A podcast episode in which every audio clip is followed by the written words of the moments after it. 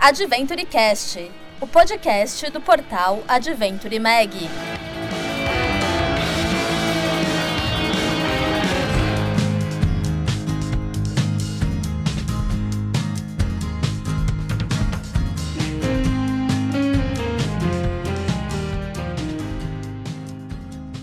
Vez a todos, sejam bem-vindos ao Adventure Cast. Eu sou o Alexandre Coda e essa é a segunda parte do episódio com causos e histórias.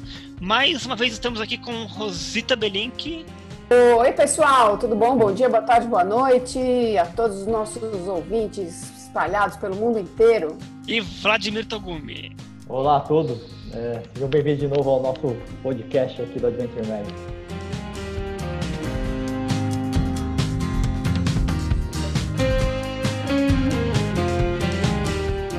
Depois de ouvir os relatos do Ricardo Laser, do Tom Pape e da Lena Guimarães, na primeira parte do podcast, a gente volta aqui para Terra Firme com Rafa Campos, que é navegador da equipe Quasar Lontra. Tem uma história curiosa para quem precisa ser o GPS do grupo numa corrida de aventura. Rafa, você já se perdeu, é isso, cara? Me perder, já me perdi várias vezes, né? Diversas vezes. E, aliás, quando eu dou curso, eu falo pro pessoal, ó, não garanto que vocês nunca mais vão se perder. Cada vez mais a gente saca que se perdeu mais rápido e se acha mais rápido. Mas se perder já foram várias situações.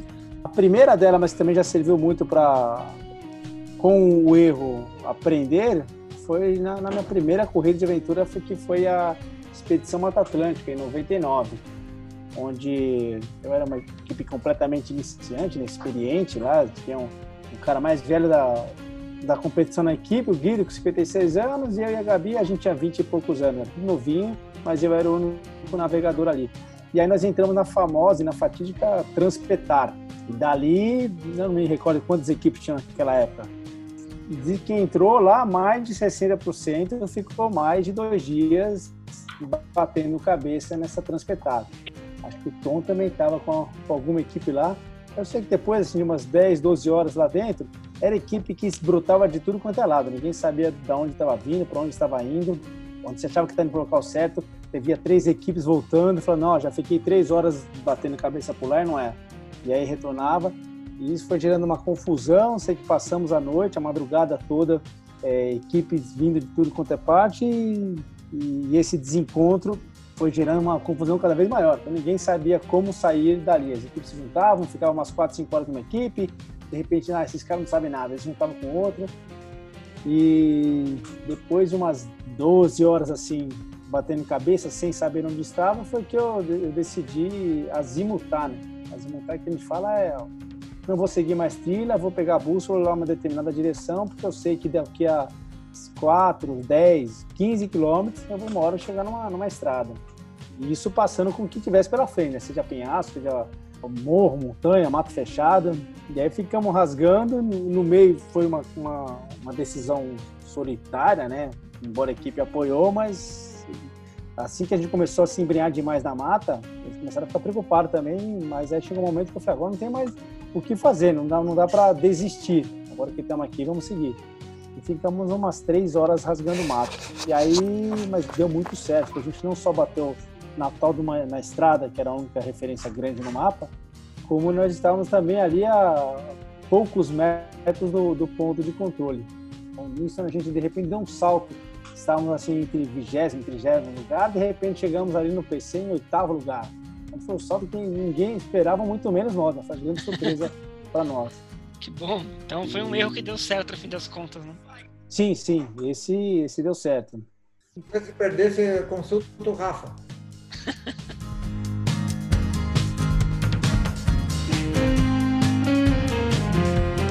E aí, Rafa, mais alguma outra história engraçada, curiosa, trágica? Ah, engra... É engraçado não, porque se perder nunca é engraçado, né? Sempre é trágico. Sim. É, é já teve, assim, me recordo, uma que foi marcante, foi quando nós estávamos correndo na, na Suécia, uma etapa do, do Mundial lá, prova de 500 quilômetros, então são muitas folhas, então são mais de, assim, mais de 15 folhas de cartas, então a gente não leva todo o tempo todas as cartas, que seria como quase que uma bíblia de mapas. Então, no começo da prova, eu dividi os mapas é, entre a, as caixas conforme iria chegando esses momentos da prova. Né? Então, a gente tem uma caixa de equipamentos que a gente só vai ver no quilômetro 200 da prova, por exemplo. Então, eu deixava o mapa ali. E eu fiz essa distribuição. Só que eu fiz essa distribuição errada e só fui perceber isso no meio da prova.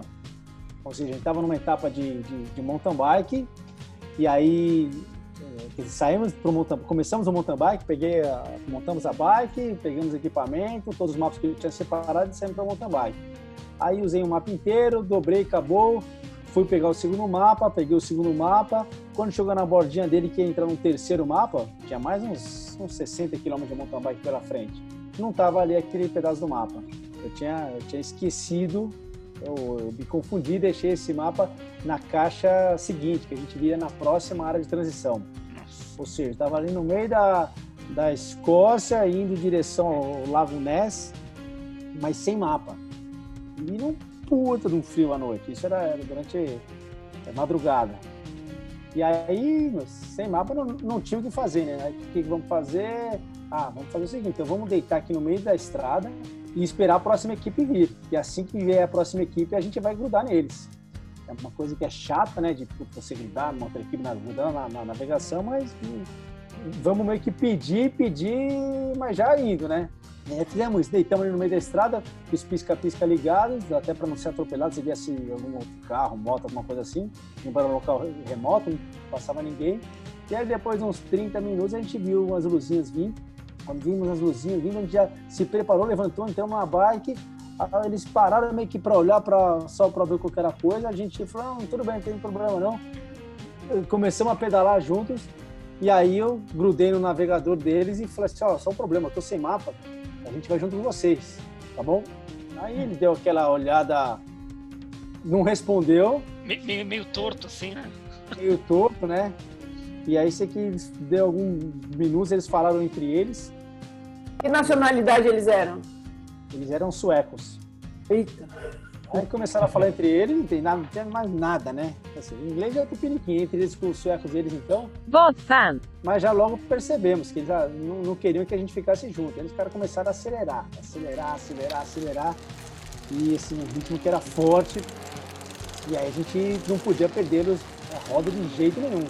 Então tinha momentos que um começava a ficar mais para trás, aí um ia para frente para não perder a roda dele, só para ver eventuais bifurcações para onde que iam, enquanto o restante da equipe ia se ajudando atrás. E aí entramos em uns trechos muito técnicos, assim, já na beira do Lago com muitas rochas, era difícil de, de pedalar, eles tinham um nível técnico bem, bem, bem alto comparado com o nosso, e foi onde a gente sofreu mas é, é assim, eu não posso largar essa roda de jeito nenhum, porque se não ficar perdido aqui nesse lugar, não sei nem se vem equipes, outras equipes para esse caminho que eles estão fazendo. E aí a gente deve realmente ficar na roda deles, chupinhando a navegação até a próxima, a próxima área de transição. E aí, quando chegou lá, a gente fez uma transição mais, mais lenta, né, até para se recuperar. É, e eles saíram mais, mais rápido na transição, então não teve estresse nenhum.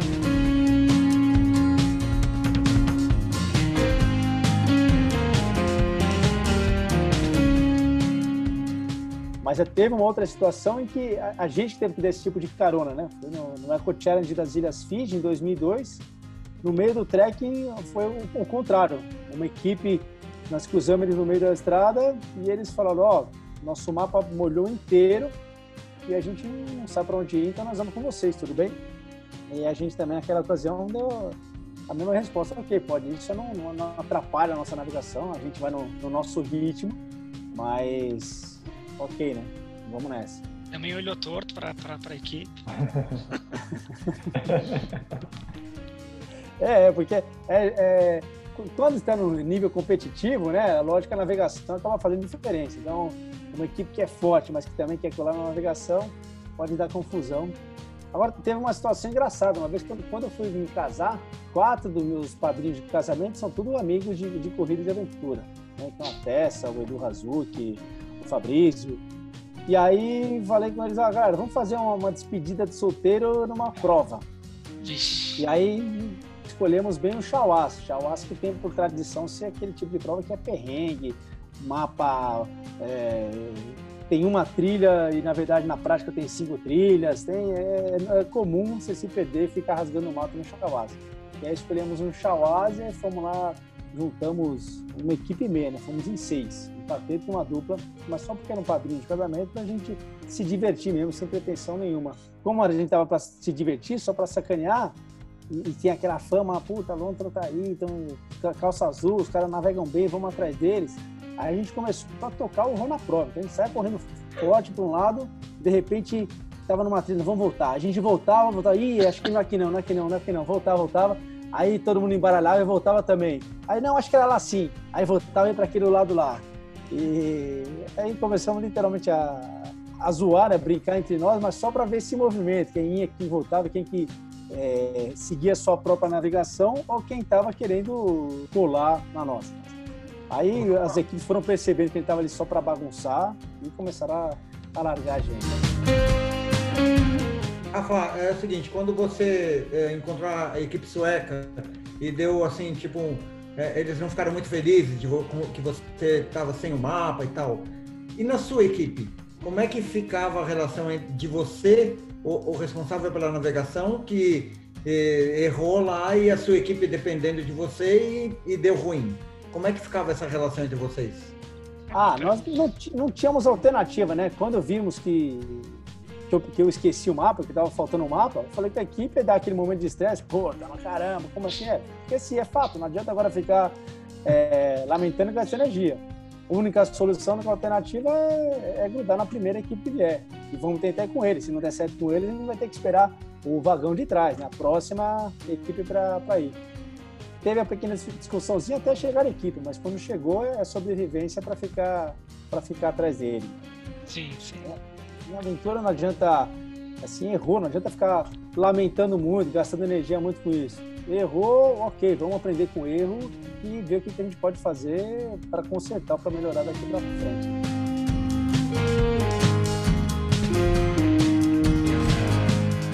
E a prova solo, Rafa? A gente, a gente corrida de aventura é equipe, mas você foi fazer uma corrida solo lá na Costa Rica, é isso, se eu não me engano? Putz, bem lembrado, Togumi. Foi na, na Costa Rica, uma lá, Between Two Continents, Between Two Oceans, né? Era uma prova 300 quilômetros solo, nunca tinha feito solo. E estava até com remorso, puto, vou fazer uma prova solo grande assim, de 300 quilômetros, uns 3, 4 dias. Mas ok, fui e tive azar já de na véspera da prova ter pego uma gripe e tava, fiquei bem, bem, bem zoado.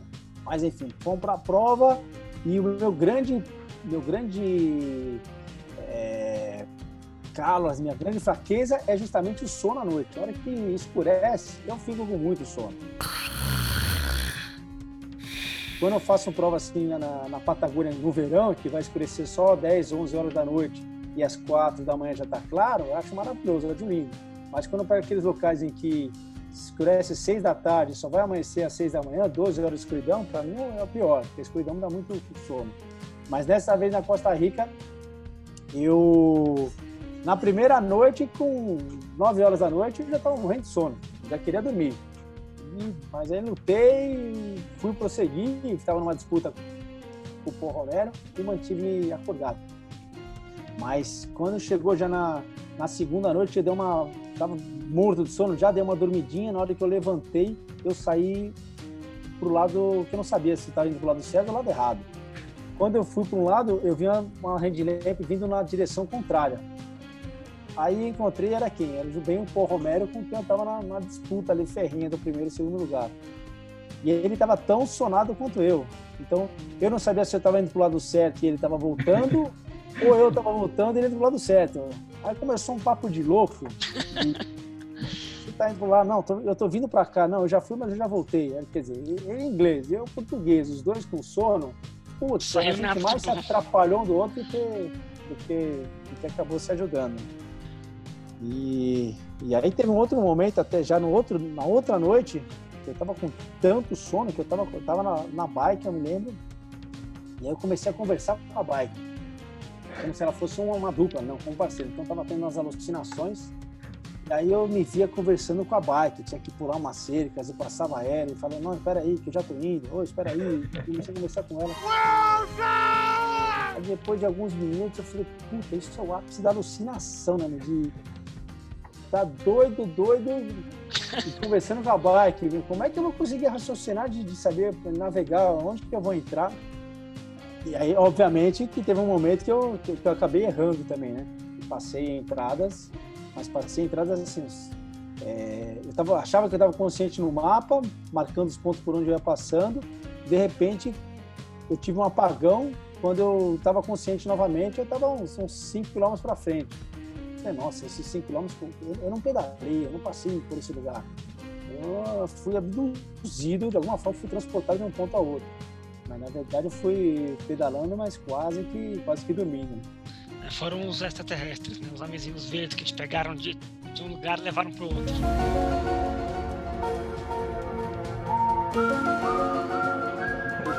É, era a minha sensação, eu estava tão, tão doido, né? Tão é, alucinado de sono, qualquer coisa eu acreditava.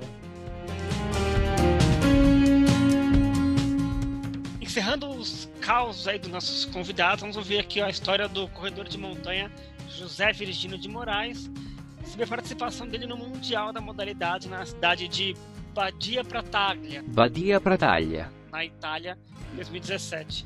Tizinho, fala sobre a emoção do seu primeiro Mundial e algumas trilhas tortas que você achou aí pelo, pelo caminho. Nossa! Olá, galera! É sempre bom estar contando histórias aqui das trilhas que passei, das emoções que eu passei. Eu sou José Virgínio de Moraes, vulgo Rei da Montanha. E também, para ser Rei da Montanha, eu também tenho a assessoria JVM Trail Run.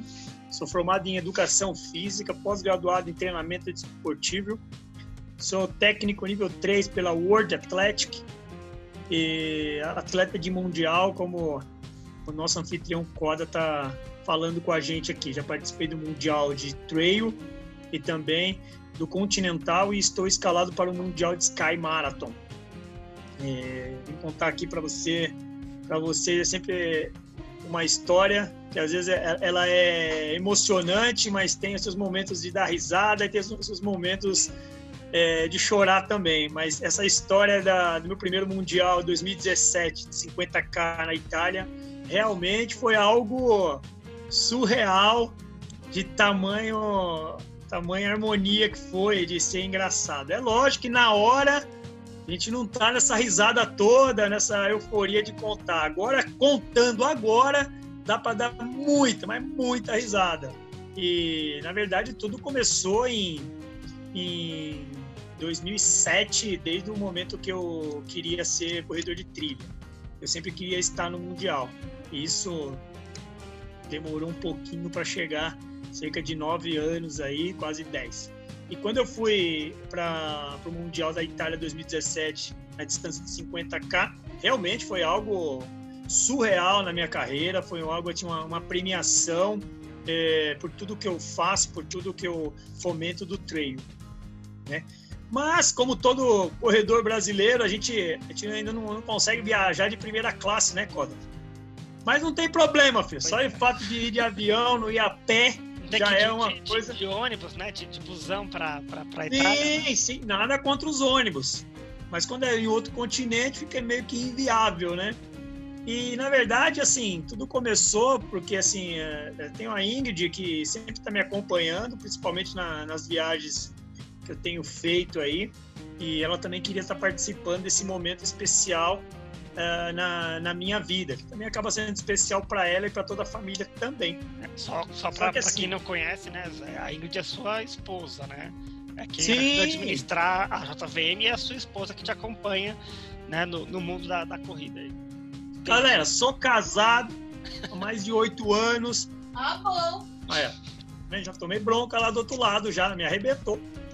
Brincadeira. Então, voltando à corrida, e o que aconteceu foi o seguinte: é, eu, eu, eu, tinha vaga, já, eu fui com a vaga para o Mundial, me empenhei para estar no Mundial junto com os alunos da JVM, com os amigos que ajudaram na, nessa minha viagem de sair do Brasil e voltar para o Brasil, né? chegar até lá na Itália e voltar, seja, seja financeiramente, emocionalmente, é, treinando comigo, estando comigo, vibrando comigo, cada um deles. E aí a Ingrid queria também estar junto. E aí nós aqui numa, em casa, numa operação, tipo assim, vamos tentar ir os dois da melhor forma, né? Pega, pega uma moeda ali, outra moeda aqui. Resumindo, compramos duas passagens, só que não ia direto para a Itália.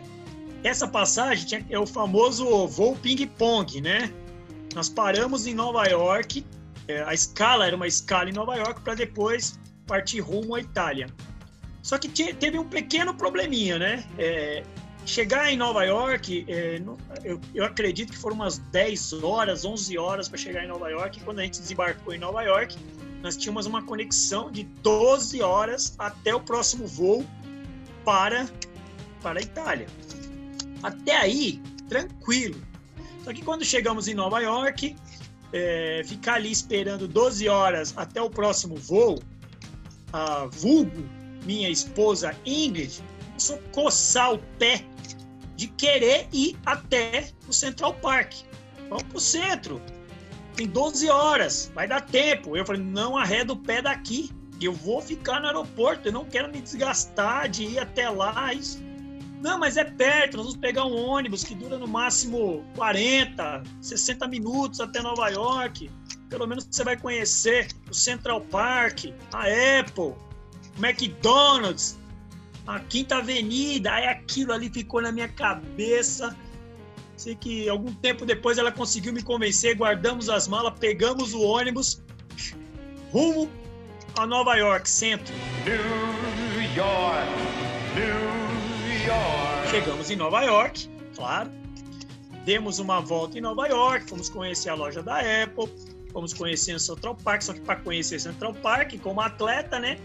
Já liguei o meu Strava, tratei de tentar colher, colher ali algumas coroinhas, fiz um, acho que eu cheguei a fazer umas três ou quatro voltas no Central Park, é, bem frio, garoando, almoçamos, tudo. Lembra das 12 horas. Aquelas 12 horas foram virando 11, 10, 9, 8 e foi passando até aí tranquilo, né? Quando faltava cerca de duas horas, três horas, vai, três horas para o nosso voo, cara, três horas no ônibus que demora de 40 a 60 minutos, ok, vamos chegar lá. É razoável, né? Duas horas de antecedência, não vai ter problema nenhum. E aí, depois que já corri no Central Park, conhecemos a época, almoçamos, ó, Nova York, tiramos as fotos. Tá, onde pego o ônibus para voltar para o aeroporto? Aí eu já tinha gastado todo o meu inglês, todo. The King of the Mountain, My Name is José Virgínio de Moraes, eu gastei todo o meu inglês.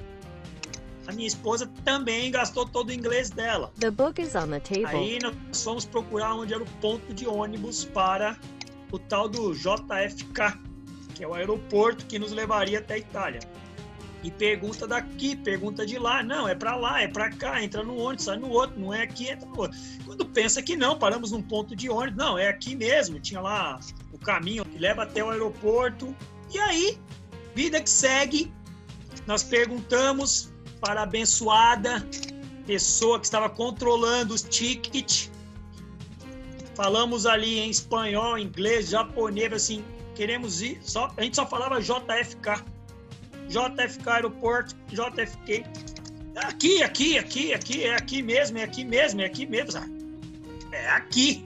Aqui nós vamos ficar. Cara, tá, sentamos ali no banco, tudo tranquilo, olhamos o relógio. Não, beleza, aí sei que começou a viagem rumo ao aeroporto e em cima de uma ponte X, lá em Nova York, o trânsito parou. Que reza a lenda, pelo que a gente entendeu ali na discussão entre eles ali, que tinha tido um acidente na ponte. Mas nós estávamos a uns 100 metros do acidente estava passando, né? Mas estava trânsito. Até aí tranquilo, a gente bem sossegado. E a, e a Ingrid com, com o ex ligado, né? Então ali a gente estava tendo um padrão de, de tempo onde a gente estava e o distância que a gente estava mantendo.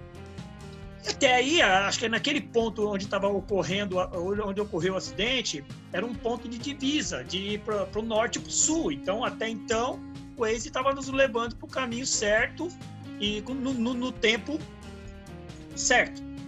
Passando esse trânsito, nós perdemos ali cerca de uns 20 ou 30 minutos no máximo, vida que segue, a rodovia ficou livre, a gente não olhou mais o Waze e segue, segue, segue quando pensa que não, eu falei assim, cara, acho que tá demorando um pouquinho, né? Porque a gente viu como. Assim, eu sou um cara que observo bastante onde eu tô passando. É, então, eu observei bastante quando a gente estava indo para Nova York. Eu lembro dessa ponte quando a gente chegou em Nova York. E na hora de sair, eu falei, não, vai sair pela ponte, então tá tudo certo. E aí o cara pegou um outro rumo e estrada, estrada, estrada. Aí quando pensa que não, a gente, ah, eu comecei a ver o aeroporto do outro lado, né? Eu falei, nossa, eu acho que não é esse aeroporto, o outro era muito maior, né? Aí a Ingrid acabou ligando o Waze de novo, até para ver, nossa, nós estamos simplesmente do outro lado da cidade, no horário de pico em Nova York. Tanto é que na hora que a gente estava chegando em Nova York, a gente tentou abordar o motorista do ônibus e falamos assim, cara, mostramos o ticket para ele, assim, ah, nós queremos ir para cá, para o JFK. Não, aqui é o outro. Vocês estão do outro lado da cidade. Eu posso deixar vocês de novo em Nova York. Eu falei, não, não vai dar tempo, você é louco. Como que a gente vai de ônibus para lá?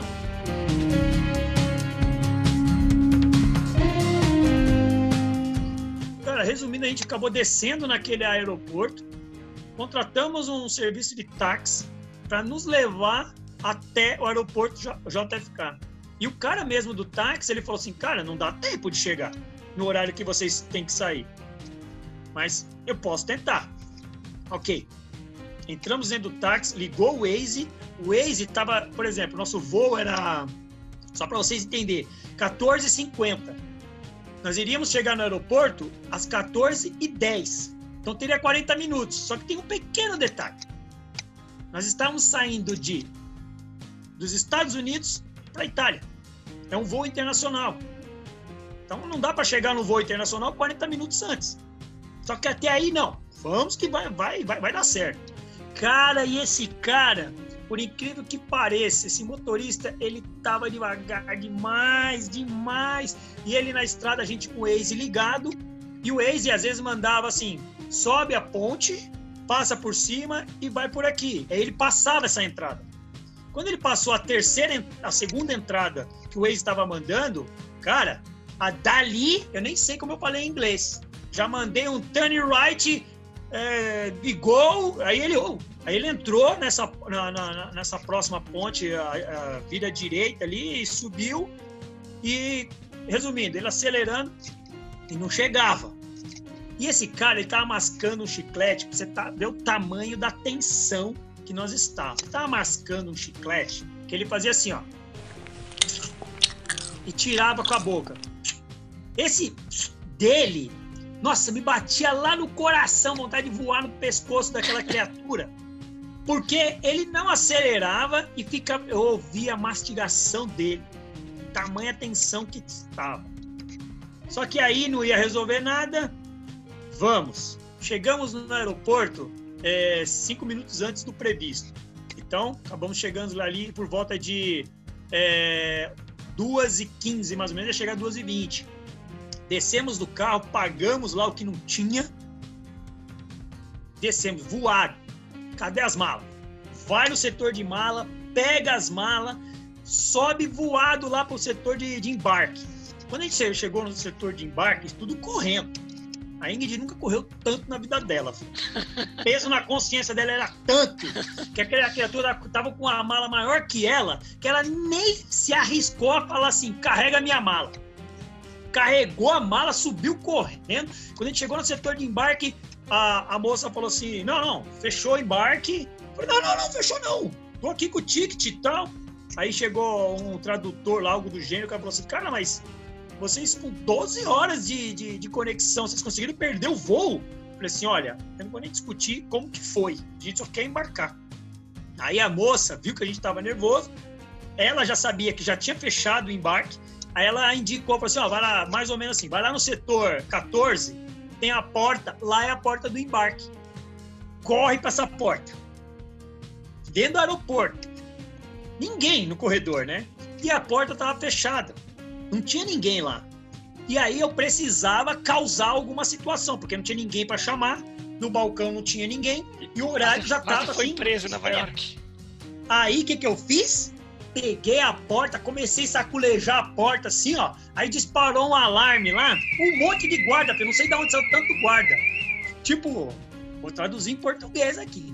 O que que tá acontecendo? O que que foi que aconteceu? Aí eu entendi assim, meu, meu voo tá lá do outro lado, eu preciso ir, eu preciso ir. Não, mas você não pode entrar nessa porta que já foi, que não sei o quê. Eu peguei para assim, não, mas eu preciso ir, a moça lá do, do PQP mandou eu vir pro PQP aqui e eu tinha que entrar. Aí eu chegou um cara assim, calma, vou resolver o seu problema. O seu voo já está taxiando na pista, você já perdeu o voo. Não adianta você estressar, mas eu vou resolver para você. Aí eu tentei me organizar mentalmente e falar assim, cara, não tem mais jeito mesmo, porque o voo realmente já estava taxiando na pista. Não vai parar o Virgínia entrar. Aí falou assim: vem aqui que eu vou tentar resolver. Ele falando mansinho. Aí a frequência cardíaca foi abaixando. Aí voltamos lá para onde a mulher indicou para a gente correr para outro lado.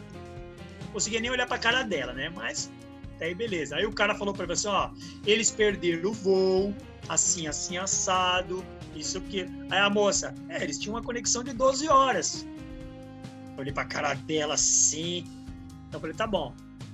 Não, porque a gente estava errado. Uma conexão de 12 horas, chegar atrasado pro voo ainda é brincadeira, né?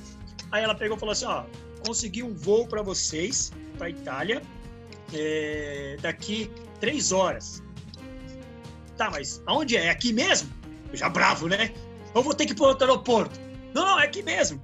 A gente vai tirar o ticket assim, assim, assado. Uf, tranquilo. Três horas a mais ali, a menos tal. Tá, tantos dólares. Como assim? Não, mas, senhor, vamos lá. O senhor perdeu o voo. Você vai precisar comprar uma nova passagem para ir até a Itália. Só que tem um pequeno detalhe. Era do estado de, de Nova York até Londres, de Londres para Itália. Ou seja, são dois voos para o The King e dois voos para Queen. Meu, pensa num rombo que fez na conta de, uma, de um cidadão que nem dinheiro tinha. Esse é o famoso barato sai caro. Eu perdi o voo, eu e ela perdemos o voo, compramos um novo voo para ir para Nova York, para depois ir para Itália.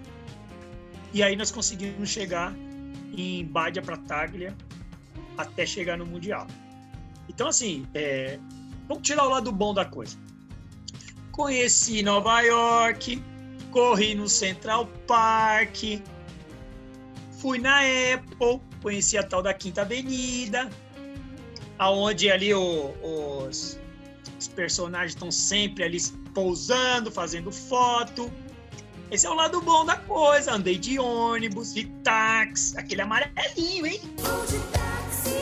Tomei um rombo na conta de quase 4 mil reais por conta desses perca de, de voo aí. Então, numa viagem que saindo do Brasil, se eu tivesse ido direto para a Itália, que duraria 12 horas, eu demorei 48 horas simplesmente para sair da minha casa até deitar na cama na cidade que nós ficamos hospedados, que é chamada de Pop, que é a cidade linda, de castelo, bem aconchegante, cidade bem pequenininha.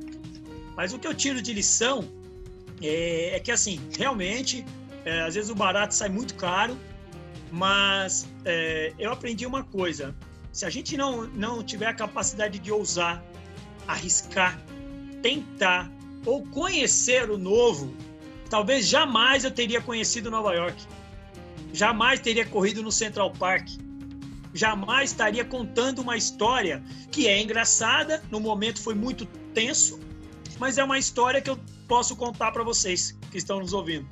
Então, assim, realmente foi uma emoção é, gigantesca estar presente no meu primeiro Mundial na Itália em 2017.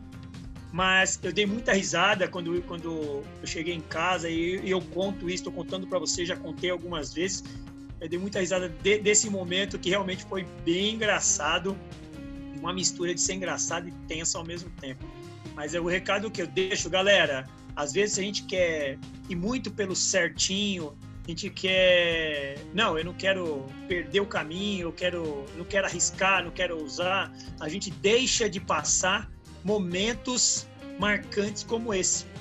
O Mundial foi muito marcante, a corrida foi muito marcante, a cidade foi muito marcante. Estar no Mundial, ver a bandeira do Brasil, ouvir o hino nacional, quando a delegação brasileira foi apresentada, realmente é uma coisa ímpar. Eu tenho fotos no meu celular, no meu laptop até hoje. Eu tenho a medalha, a camiseta, o número, o tempo, tenho tudo isso. Mas são coisas que a gente passa que eh, eu posso contar para vocês, que realmente eu consigo dividir com vocês hoje, dando bastante risada e tenho a certeza que foi a, uma das melhores viagens que eu fiz. Agora, nessa sua conexão em Londres, você não quis tomar um chá com a rainha, não? Para dar uma descontraída no seu tempo livre na conexão? Cara, na verdade é o seguinte, eu, eu, eu não estava com tempo livre. Ela até pediu uma hora com o rei, só que eu não estava com esse tempo livre, o meu humor não estava muito bom. I beg your pardon. As libras eu já não podia gastar, porque nem cartão eu tinha mais. Depois do, do, do estrago que comprar as passagens novamente foi. Então, a gente, eu lembro que a gente parou em Londres, era uma conexão de aproximadamente uma hora e vinte. Nós até paramos para comer alguma coisa, mas é, não, realmente não deu para falar com a, com a rainha. Mas vai ficar para a próxima, viu? Tá certo, tá certo. É isso aí, Zé. Então seria melhor ter ficado 12 horas lá de pernas pro ar no, na, na, no saguão do aeroporto do que essa correria toda, mas valeu a pena pela história, pelo, pela, pela experiência. Ah, mas ó, o castigo, ele vem a cavalo. Eu fui de avião, mas o castigo vem a cavalo. Quem foi a responsável por eu sair do aeroporto e conhecer Nova York? A tiazinha esposa. Sabe o que, que aconteceu com a mala dela quando a gente chegou na Itália? Ó, sumiu, filho. Sumiu. Pensa, uma mulher que leva uma mala para trocar de manhã, de tarde, de noite as roupas. Calcinha de manhã, de tarde, de noite. Uma mala gigantesca. Nem eu, nem eu que fui correr. Que eu treinei uma vez, duas, três, tem uma mala tão grande como ela levou. A mala simplesmente, ó, desapareceu. Ficamos uma semana, uma semana em viagem entre é, Estados Unidos, Itália, é, Londres e voltar para o Brasil. A mala dela foi aparecer Madrid, aeroporto de Madrid, se não estiver errado, na hora que estava vindo embora. Ou seja, chegou em casa com a mala, só tirou as coisas da mala, guardou no guarda-roupa novamente, e eu falei, tá vendo como que é as coisas? Agora, prova que não adianta, não, não, não adianta, não precisa levar uma mala do tamanho do mundo. Minha esposa Ingrid levou essa mala do tamanho do mundo, ficou uma semana sem usar nada da mala, nada, porque não achou, só achou a mala na hora de vir embora, e deu certo, aproveitou, conhecemos, até Pisa conhecemos, só gastou um pouquinho mais na, na, numa pasta de dente, uma calcinha que teve que comprar, tá vendo? Mas o castigo veio a galope. Tá Mas foi realmente foi, foi um momento ímpar da minha carreira de atleta, da, da minha pessoa também. Legal. Zé, queria te agradecer aí pra, por contar essa história aqui no Adventure Cast. E deixa, para quem quiser te encontrar aí nas redes sociais, na internet, deixa aí os seus, os seus canais, para quem quiser conhecer um pouquinho mais do seu trabalho, quem não te conhece, quiser te acompanhar. Ó, oh, oh, quem, quem quiser ver um pouquinho da minha carreira de atleta ou das minhas façanhas, tanto de competições quanto de treino, ou aqui com os piolhos aqui em casa, você pode ver no Instagram, que é Virgínio JVM, tá bom? No Facebook é Virgínio Tracinho Atleta ou José Virgínio de Moraes, ou no blog reidamontanha.com.br, que está na minha página de, de Instagram, o blog ali eu coloco sempre os resultados das minhas provas de uma forma completa, desde o número que eu coloquei no peito até minha frequência cardíaca, tá bom? Estão tudo ali no blog para vocês. Também na, no Instagram da jvm3run.com.br ali também tem o site.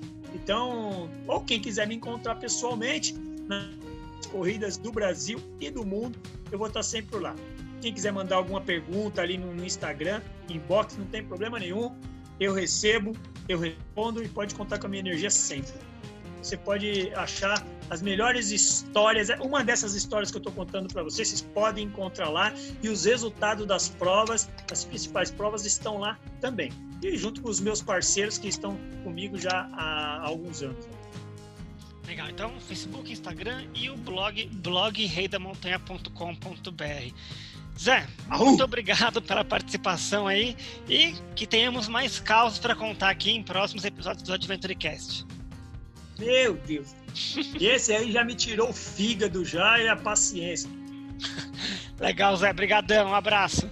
Um abraço. Tchau, tchau. Arru!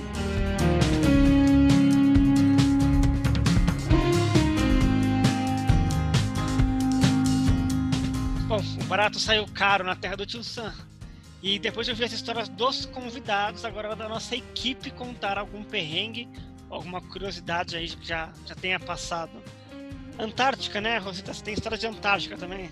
Tem história de Antártica. Quem, quem, ah, eu acho que tem gente que já está até cansado de ouvir essa história, mas é que eu acho ela muito boa. Uma história de, de tempestade. Eu estava indo para um projeto onde o chefe do projeto tinha sido reprovado no, no treinamento pré-antártico. Então, o chefe do projeto, que era a única pessoa que tinha experiência em Antártica, dos cientistas, eu já tinha ido um, umas vezes, mas ele não foi e ele mandou três caras, três alunos dele, sendo que um era um. Pensa num hippie. Um hippie dos seus 50 anos, de cabelo comprido, barba branca, cabelo branco comprido, daqueles que fazia fazia bijuteria de conchinha para vender na beira da praia. Só que o cara era cientista também. E esse era um deles. O outro era um moleque pirulão de 1,90m, gigante, que parecia, eu juro, na minha cabeça vinha a imagem daquele frangão de fralda do desenho animado. E o outro era um alemãozão lá do sul, é, alemãozão brasileiro, né? E tudo certinho, tudo quadradinho, assim. E, enfim, nenhum dos três jamais tinham ido para a Antártica. Aí eu era alpinista e os três cientistas. O alpinista, para quem não sabe, é, não sei se o Ricardo explicou no começo do episódio passado, mas a função do alpinista é toda a logística, toda a organização do acampamento, toda a segurança dos cientistas e, enfim, fazer o cientista chegar onde ele quer chegar. Esses três caras estudavam rochas e eles queriam estudar a pedrinha que aflora no meio da geleira. Alguém precisa levar eles até a pedrinha que tem no meio da geleira. É o alpinista. alpinista da vez, a Rosita. Aí é, eu, a, o navio jogou a gente lá na ilha, o navio descarrega a gente em várias viagens de helicóptero, várias viagens de bote, toda, toda a carga vai em caixas de, de marfinite, aquelas caixas brancas. E a gente chega lá, abre, abre um rádio H, HF, que é um troço gigante. Você monta lá, monta as antenas, bota os pedestais da antena, testa, navio tudo ok, comunicação boa, beleza, tchau. O navio vai embora. E deixa a gente lá para montar o acampamento. E era uma praia totalmente incomum, só feita de pedras, seixos. Seixos gigantes, seixos pequenos, seixos enormes, se... não tinha nada de areia, era só pedra. Aerolitos! Tanto que um, teve uma vez no meio do acampamento que eu estava consertando, revisando um gerador e caiu uma porca no chão da praia. Então a porca caiu entre duas pedras. Aí eu tirei uma para acessar a porca. Na hora que eu tirei uma, a pedra caiu entre as outras duas. E ela ia tirando pedra e a porca ia caindo, porque não, ela não parava porque não tem areia. Mas enfim, era tudo isso. Então imagina que você não tem onde cravar uma estaca para prender a sua barraca. Então eu falava assim, olha, você vamos dar um jeito de prender as barracas muito bem presas, porque aqui venta de verdade venta de verdade, de verdade. E os caras ficavam me olhando assim, vixe, essa mulher é meio louca, né? Eu dava um jeito de amarrar a cordinha da barraca numa pedra e botar outras pedras em volta dessa pedra que ia prender a cordinha da barraca para a barraca ficar esticada. E os caras, meu, sério, em, em meia hora eles estavam de saco cheíssimo de, cheíssimo de mim, de verdade. Eu era completamente louca das pedras, porque eu carregava pedras de 20 quilos para botar, para prender. Num determinado momento, ninguém avisou a gente que ia virar o tempo, mas virou de tal forma que uma rajada no meio da nossa montagem, uma rajada derrubou a antena do rádio. Derrubou a antena do rádio, caiu aquela haste de 2 metros de altura, 3 metros de altura, puxou o rádio. O rádio caiu de bunda sobre a pedra, decepou o cabo da antena, um cabo coaxial. Que eu não tinha ferramenta e nem, e nem conhecimento para consertar. Então nós ficamos sem rádio, nós ficamos sem comunicação com o navio. Pra quem não, não, não sabe, cabo coaxial é um cabo igual aquele que vem da TV a cabo, da antigas TVs a cabo, né? É um é, cabo coaxial. Enfim, cortou, cortou a nossa comunicação. Não tínhamos mais antena, não tinha mais rádio, não tinha como, a gente tem que se comunicar com o navio diariamente, ó, tá tudo bem, estamos indo, estamos fazendo isso, estamos fazendo aquilo, hoje chegamos, estamos indo. Tipo a mamãe, mamãe, tô saindo, mamãe, voltei. Não é a mamãe! Mamãe é o comandante lá no navio. Nada, morreu o rádio. A gente tinha, naquela época, anos 90, um spot rudimentar, que era uma caixa, um paralelepípedo, do tamanho do, do peso de um paralelepípedo desse de pavimentar rua, que tinha uma chave que fazia clec, clec, clec, clec, quatro clecs. Primeiro clec é tudo bem, estamos bem. Mandava lá a notícia para o satélite, o satélite digeria a notícia e mandava de volta para o navio. Segundo cleque, tá mais ou menos. Terceiro cleque, ferrou. Quarto cleque, morreu. Era, era, era, tipo quatro, cinco opções. A única, a única coisa que eu tinha a fazer era botar o cleque lá no Estamos Sem Comunicação. Tinha essa também. E o tempo só piorando. Mas piorando, piorando aquelas rajadas medonhas. E, e, e a gente, por alguma razão, as garrafas de água mineral que a gente recebia, elas tinham era de um plástico que não era PET. Ele esfriava, se você desse um peteleco, ela explodia. Então, garrafas explodiam dentro da barraca, a única barraca grande, forte que a gente tinha conseguido montar, estava alagada, porque a gente olhava para a garrafa, ela explodia. E aquele vento batendo e os caras, o olho abrindo desse tamanho assim. Acho que ela não é tão louca assim né? Realmente aqui venta de verdade. Eu sei que passamos uma noite, a gente parou de montar tudo, pedras, carregamos muitas pedras, pusemos muitas pedras em cima de todas as caixas que a gente tinha para nenhuma caixa sair voando. Entramos na barraca e passamos a noite segurando a barraca para a barraca não voar. No outro dia de manhã, a gente recebe um chamado pelo radinho HT, que fala ponto a ponto, ou seja, o navio estava ali, no nosso, já tinha voltado, o navio deu meia volta, voltou, estava no nosso campo de visão.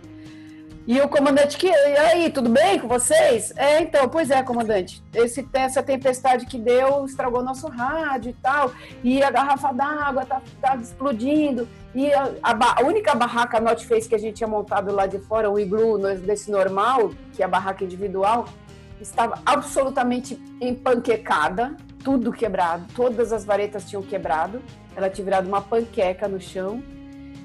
E o navio deu meia volta, ou seja, a gente já tinha ferrado com o, com a, o cronograma do navio, por conta desse negócio do rádio. E, e os caras, os caras muito tensos, eu razoavelmente tensa, e aí o comandante vira e fala assim, não, mas vocês estão bem e tal. É, o, o, o comandante vira e fala assim, então, vocês querem abortar o acampamento? Ou vocês vão querer trocar o rádio e continuar aí? Aí eu desliguei o rádio. Pensou um pouquinho. Sentei, olhei para os caras e falei: olha só, a gente estava no, no começo da montagem do nosso acampamento, essa tempestade eu com aquele frio na barriga, né? Caceta, eu vou ter que tomar essa decisão com esses três rookies totais, né?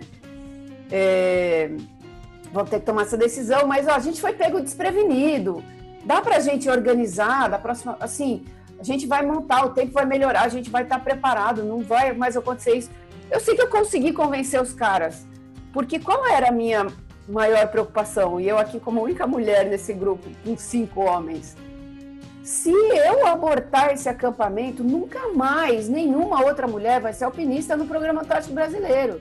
Porque vão falar assim, é, viu, botaram a mulher lá, é, arregou, amarelou, cocó, cocó, mimimi. E aí eu, eu, eu tomei como responsabilidade feminista segurar essa onda e ficar lá. E ficamos, e, e o único outro erro de previsão do tempo que a gente teve foi o contrário.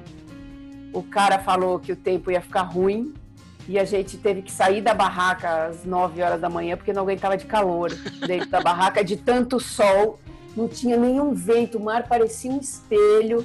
E a gente não saiu para ir para dentro da geleira para ir coletar a amostra de, de pedra porque porque o cara tinha falado que o tempo ia virar. Eu sei que nessa nesse dia na comunicação a gente passou o dia inteiro sem fazer nada, porque já não tinha ido, porque era uma expedição grande durante o dia, levava o dia inteiro para ir e voltar, não dava para a gente sair às 10 da manhã.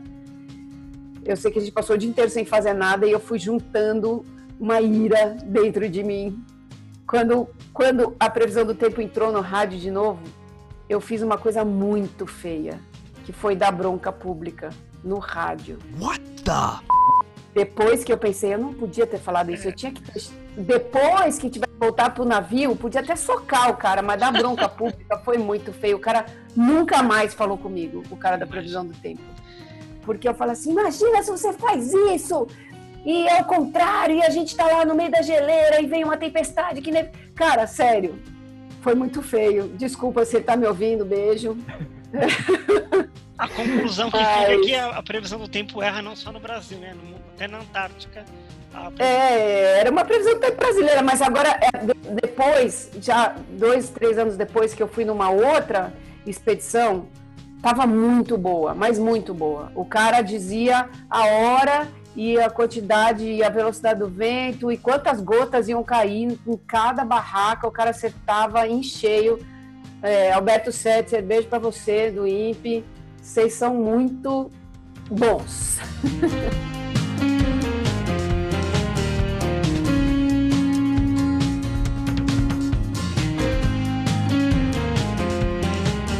E agora tem uma outra, uma outra história engraçada também, que não é de Antártica, né? Mas a Rosita trabalha com tradução em vários eventos.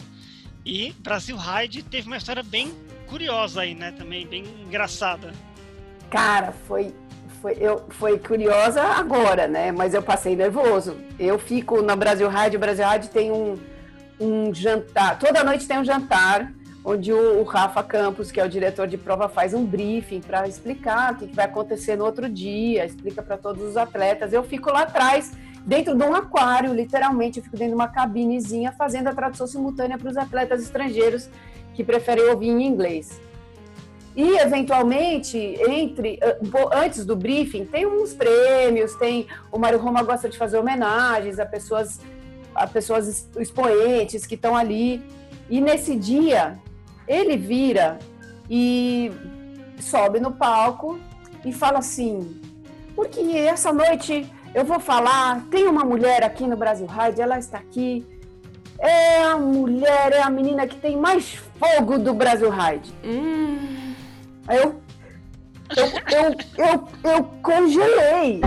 E literalmente, do mesmo jeito que eu congelei agora, porque me deu frio na barriga só de lembrar dessa situação, eu fiquei muda, muda, vários segundos. O que que o Mário Roma tá falando? O que que esse cara tá falando? Será que a, a mina é louca? É, ela fala besteira? Ela é afoita? O que que... E aí ele con- continuou falando e eu quieta. E aí, o que acontece quando a cabine de tradução fica quieta? Os, os quem tá ouvindo começa a mexer no radinho, Achando começa que a é botar a mão no fone, no- no- no- começa a olhar para trás, que que é- e aí fica, e tinha um e gringo olhando para minha cara, e eu muda ouvindo o Mário Roma continuar falando, de repente ele fala assim, porque ela é campeã, recordista mundial, ela tá no Guinness de apneia. Eu falei, não é fogo, português é fôlego. Ela é a mulher que tem mais fôlego do Brasil Ride. Aí eu fui, brrr, falei tudo correndo, que ele tinha falado que tudo tinha acumulado no buffer dentro da cabeça, assim, da tradução. E aí eu respirei aliviada, falei, ai, ainda bem.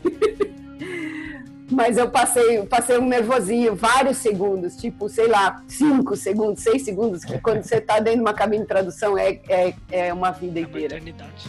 de nervoso.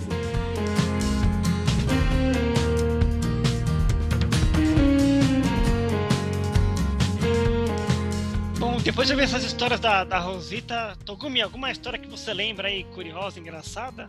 É, não tenho história tão boa quanto a Rosita. É. As minhas histórias, eu- acho que na, na corrida em si nunca passei muita dificuldade, nunca teve muita roubada assim. As Mentira. roubadas. As roubadas na Comotion, por exemplo, era acompanhar a prova, acho que já contei aqui no, numa outra live, que era ficar pegando carona com os apoios, porque não tinha o transporte, então tinha que pular de apoio em apoio para chegar na transição.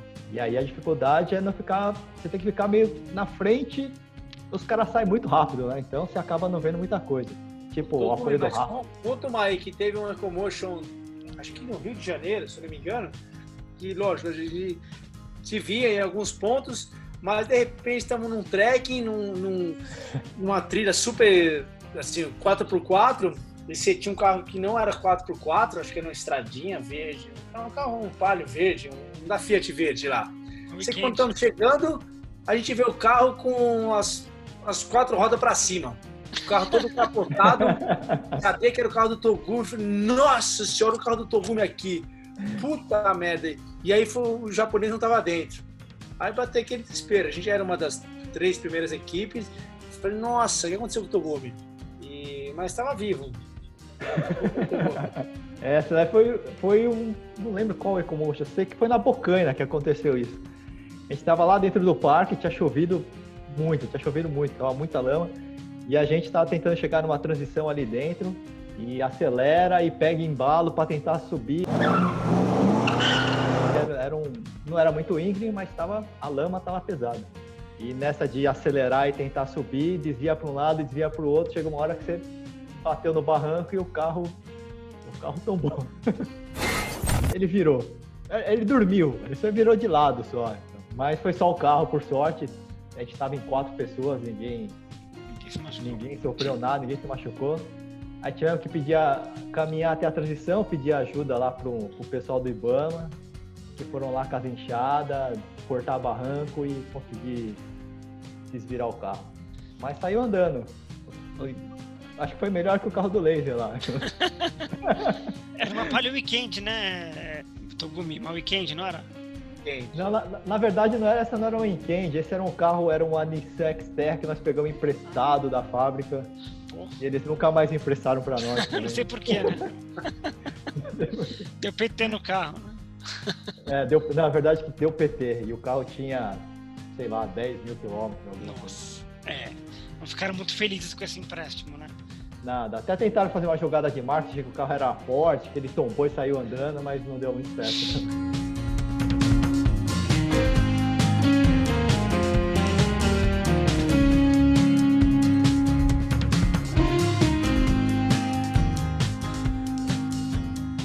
Eu tenho também uma, uma história, tenho muita história de anos viajando a trabalho para cobrir provas, mas uma história muito curiosa foi quando eu quase fui preso na Argentina, no aeroporto de Porto Iguaçu, ali na, na fronteira, na, na, na tríplice fronteira, perto de, de Porto Iguaçu, onde tem as cataratas. Voltando de uma cobertura, junto com um grupo de brasileiros, estava na sala de embarque do aeroporto, fui no banheiro, um pouco antes de, de entrar no avião. A hora que eu saio, eu reparo que tem dois policiais na porta do banheiro. Eu falei, nossa, é aeroporto seguro, né? Na porta do banheiro, os policiais estão aqui fazendo ronda tal. Tá bom. Eu saí da porta do banheiro, uma policial me aborda e fala: Senhor Koda, falei, Acho que sou eu. Sim. Pode me acompanhar, por favor? "Ah, claro, alguma coisa errada? Não, me acompanha, por favor. Tá bom. Aí entrei com, a- com os dois policiais pelos, pelos caminhos internos do, do aeroporto, saindo da sala de embarque, sobe escada, desce escada, passa por porta trancada, abre porta trancada. Chegamos ali no pátio onde as bagagens despachadas saíam para entrar no, no porão do avião. Essa mala é sua? Falei, Sim. Tem algum objeto ilícito aí, alguma coisa ilícita? Falei, não, não, não tem. Podemos abrir aqui para verificar na sua presença? Por favor. Eu sei que abriram minha mala, ficaram um tempão revirando ali, tirando as roupas, tudo, enfim. Não acharam nada. O que tinha era, na época, um, que eu levava um filtro de linha, né? Uma régua de tomada, e na época ela era de, de, de ferro, não era nem de metal, era de ferro. Imaginando que aquilo ali fosse uma barra de ferro, que eu fosse agredir alguém. Aí quando viram que era só uma, uma, um filtro de linha, ah não, tá tranquilo. Assina aqui que a gente não encontrou nada na sua bagagem, que ela foi é, aberta na sua presença e está liberado. Aí me escoltaram de novo para a sala de embarque e aí virei motivo de piada entre os colegas jornalistas, né? Ah, a japonesa vai ser presa aqui por tráfico de, de animais, tráfico de droga, aqui, enfim. Foi uma história bem, hoje engraçada, porque eu fiquei com, com medo, fiquei com receio, fiquei, né? Mesmo sabendo apareceu... que não tinha nada ilícito na minha bagagem. Aí apareceu na National Geographic, aeroporto, né? É, tipo isso. Sorte que não existia esse programa na, na época, né? Não estavam filmando lá.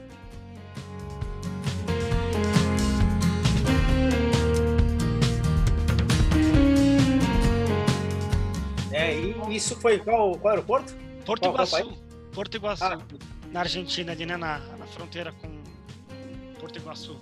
Mas é, engra é engraçado que a primeira vez que eu viajei para escalar uma montanha na Argentina, naquela época as coisas mudaram tanto no mundo pra, até hoje. Hoje em dia a questão de segurança é tão, mas tão tão diferente porque na época eu fui a gente levando equipamento escalada para o gelo, a gente tinha aquelas piquetas são como se fossem picaretas de, de quebrar pedra mesmo.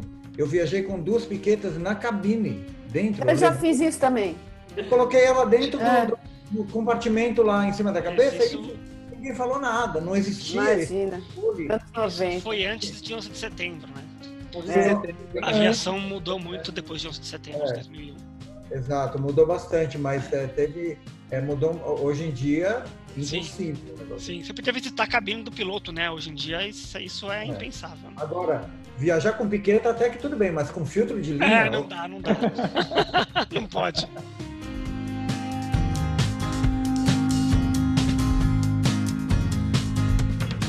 Muito obrigado aí pela participação de vocês aí no AdventureCast, Rafa, Laserton, né, Togumi, Rosita. Rafa, Laserton, onde as pessoas podem encontrá-los aí nas redes sociais, na, internet? Deixa aí os, os links para serem encontrados. Para me encontrar, para ter contato comigo, eu tenho um site que é o rafaelcampos.esp.br ou o site da equipe, que é quasarlontra.com.br. O Instagram é arroba rafaelcampos01. Facebook, algum Rafael Campos aparece. Eu tenho o meu Instagram é arroba laserricardo, L-E-I-Z de zebra E-R Ricardo, então dobra o R no meio do, do, do nome lá. É, Facebook é o meu nome Ricardo Laser e tem o meu site que é só escrever laser.com e entra para ver umas fotinhos lá da Antártica, de rally, essas coisas todas. Legal. A minha parte de, de fotografia focada em, em, automobilismo, muito em rally e foto velocidade, tanto no Facebook quanto no Instagram. Minha empresa de engenharia para equipamentos de lazer e aventura, tecton.com.br.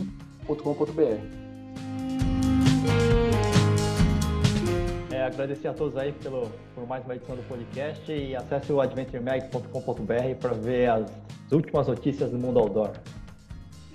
Tchau, pessoal. Tchau, pessoal. Instagram Adventure Mag. Tudo bem. Stay tuned.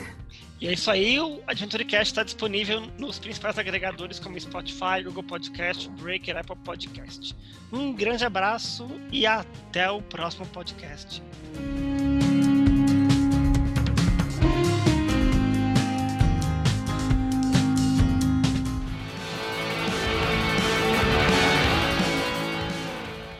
AdventureCast, o podcast do portal Adventure Mag.